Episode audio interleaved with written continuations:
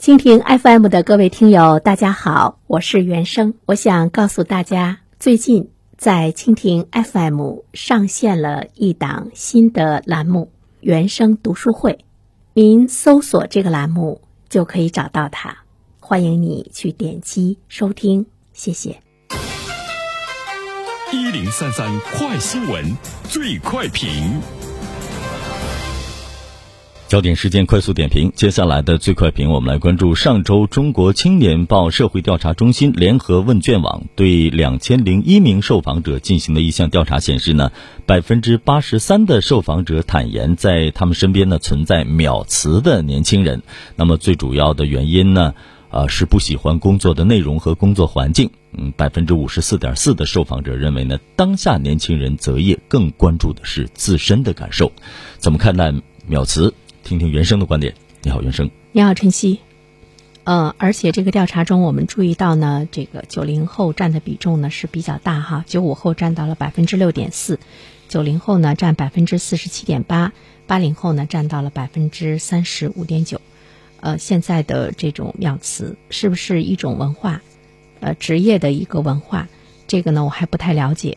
但是我们看到，就是年轻人只要他不喜欢这个工作内容、工作环境，想实现个人的价值、个性的张扬，感觉工作压力大、受不了加班、不喜欢公司氛围、薪酬达不到自己的要求，都会呢这个秒辞。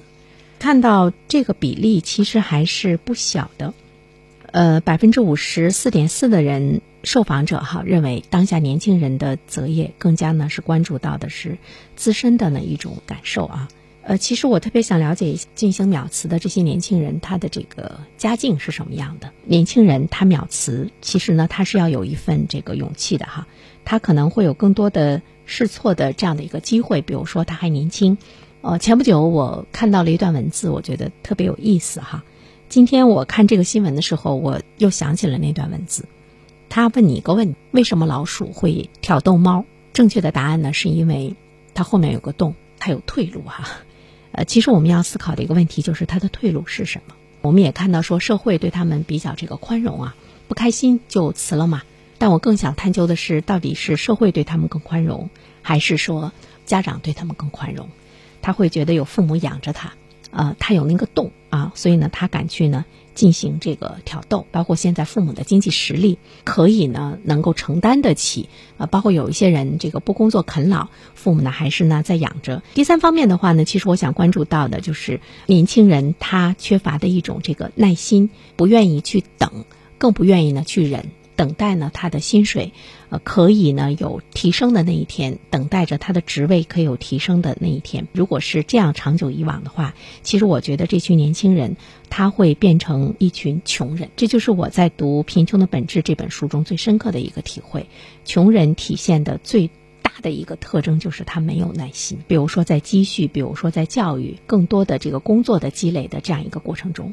我们说到个人的这样的一个发展，其实呢是有一个这个曲线的，值得我们去关注的。就是只有当你的这个时间、你的这个资本、你的技能积累到一定程度的时候，呃，你才会从一个呃跟这个 X 轴呃比较平行的呃线路呢，突然之间呢会有一个提升。也就是我们经常会说到量变到一定程度才会发生质变的提升。所以说。